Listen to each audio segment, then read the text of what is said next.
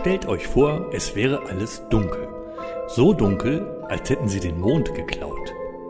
So dunkel wird es, wenn die Feuer der Erzähler erlischen.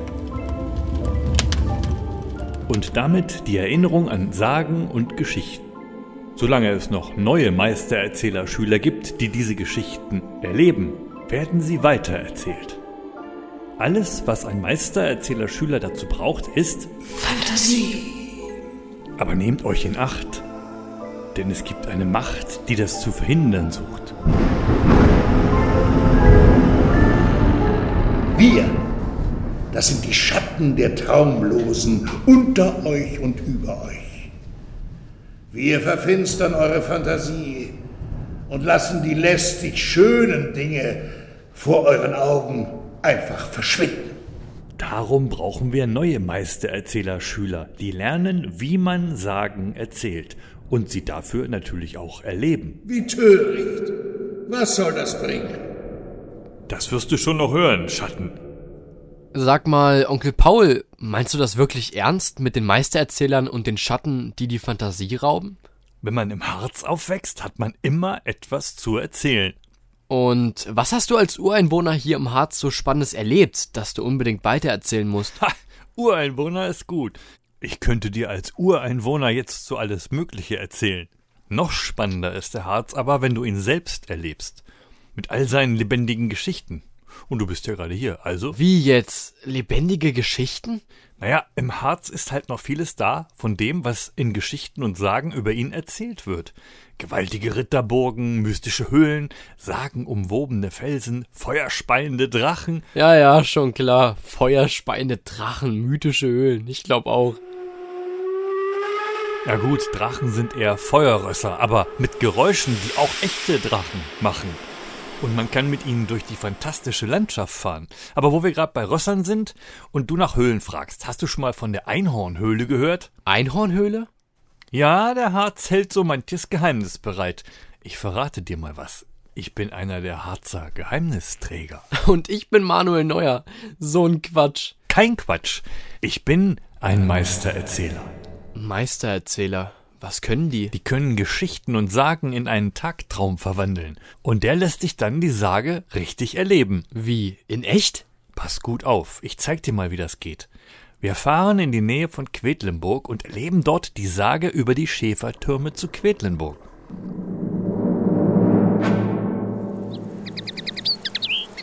So, da wären wir. Also, ich sehe keine Schäfer. Warte ab und höre gut zu. Es waren einmal Oder auch zweimal. zwei Schäfer aus Quedlinburg, Vater und Sohn. Die hatten ihre Schafherde auf eine Wiese am Waldrand vor der Stadt getrieben und machten nun ein Päuschen unter einem schattenspendenden Weidenbaum. Jetzt höre ich sie. Schließ die Augen und dann siehst du sie auch. Wow, das geht. Die Schäfer vertrauten das Hüten der Herde ihren Hunden an. Doch diese nahmen eine Fährte aus dem Wald auf und liefen ins Dunkel des Dickichts. Die Schäfer sahen dies und versuchten ihre Hunde zurückzupfeifen. Doch die Hunde reagierten nicht. Aber zum Glück reist ja Erik gerade in die Sage und kann ihnen helfen. Na, das sind ja zwei Pfeifen. Wir sollten ihnen lieber helfen und mal einen richtigen Pfiff abgeben. Doch die Hunde spitzten nur kurz ihre Ohren und liefen weiter. Mist! Auch kein Rufen brachte die Hunde zurück, und bald hatten die Schatten des Dickichts unsere Hütehunde verschluckt. Lass mich mal kurz lachen. Ho, ho, ho, ho, ho. So etwas war den Schäfern fremd. Weder hatten ihre Hunde jemals die Herde verlassen, noch hatten sie einen Schatten lachen hören. Schnell folgten sie den Hunden ins Dickicht, um ihnen zu Hilfe zu kommen. Hey, sie stoppen am Waldrand. Eine Rotte Schwarzkittel kreuzt ihren Weg. Die haben bestimmt die Schatten geschickt. Gut so.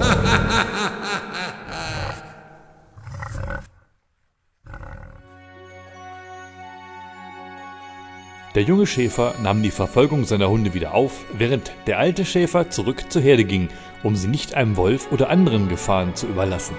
Kurz darauf hörte der Alte das laute Bellen seiner Hunde und seinen Sohn rufen. Ich höre das auch. Mal schauen, was da los ist. Seht euch das an. Statt junger Stämmchen im Dickicht stehen da jetzt riesige alte Eichen und Buchen. Und dazwischen ist eine kleine Lichtung mit einem Tor aus lauter bunten Steinchen. Die schimmern in den buntesten Farben. Ich geh mal hin.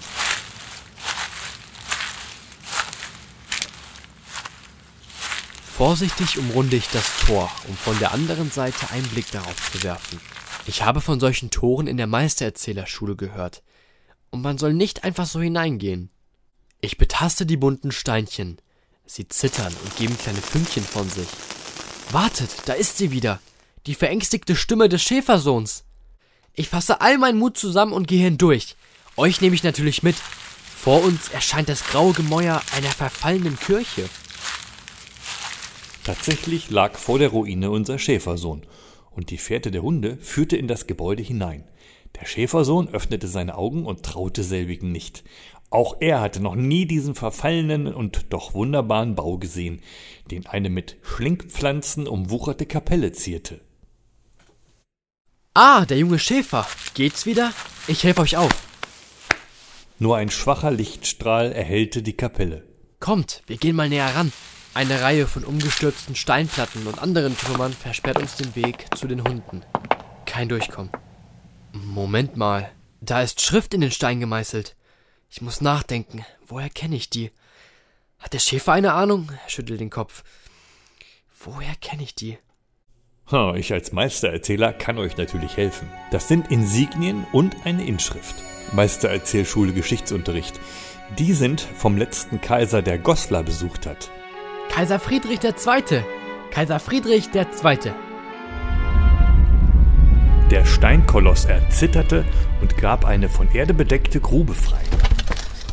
Boah, was geht denn hier? Alter, der Brocken hätte mich fast erwischt. Da sind die Hunde der Schäfer. Die buddeln aber doll in der Erde. Die scheinen uns gar nicht zu sehen. Lass uns mal schauen, was die da aufgespürt haben. Wow! Eine eiserne Kiste. Und der Deckel ist schon frei. Ich mach mal auf. Sie öffneten die Kiste und fanden eine Menge Gold- und Silbermünzen darin, die ein altes, fremdartiges Gepräge trugen. Inzwischen scharrten die Hunde schon weiter, bis eine zweite Kiste zum Vorschein kam. Als der junge Schäfer auch diese herausgehoben und geöffnet hatte, fanden sich darin die wertvollsten goldenen Leuchter und Becher. Schaut mal die Hunde. Sie laufen davon. Bestimmt zur verlassenen Herde. Ich würde sagen, der junge Schäfer bringt nacheinander, die, die, Kisten, Kisten zu seinem Vater und folgt den Hunden, um zu sehen, ob es dem Vater und der Herde gut geht. Tja, Luke, äh, du bist mittendrin in der Sage, das hast du schon gemerkt, ne? Denn genau so war es. Nun sind die beiden armen Hirten auf einmal reich geworden und wussten nicht, was sie mit all dem Gold anfangen sollten. Sie überlegten lange hin und her. In der Neustadt war ein Gotteshaus erbaut, das aber voraussichtlich keine Türme und Glocken haben würde, da das Geld zum Weiterbau fehlte. Die beiden Hirten beschlossen, den Schatz hierfür zu verwenden, damit endlich die Glocken läuten konnten. So gingen die Schäfer zur Äbtissin des Klosters St. Servati und schlugen ihr selbiges vor, und natürlich freute sie sich über alle Maßen und nahm die Spende an.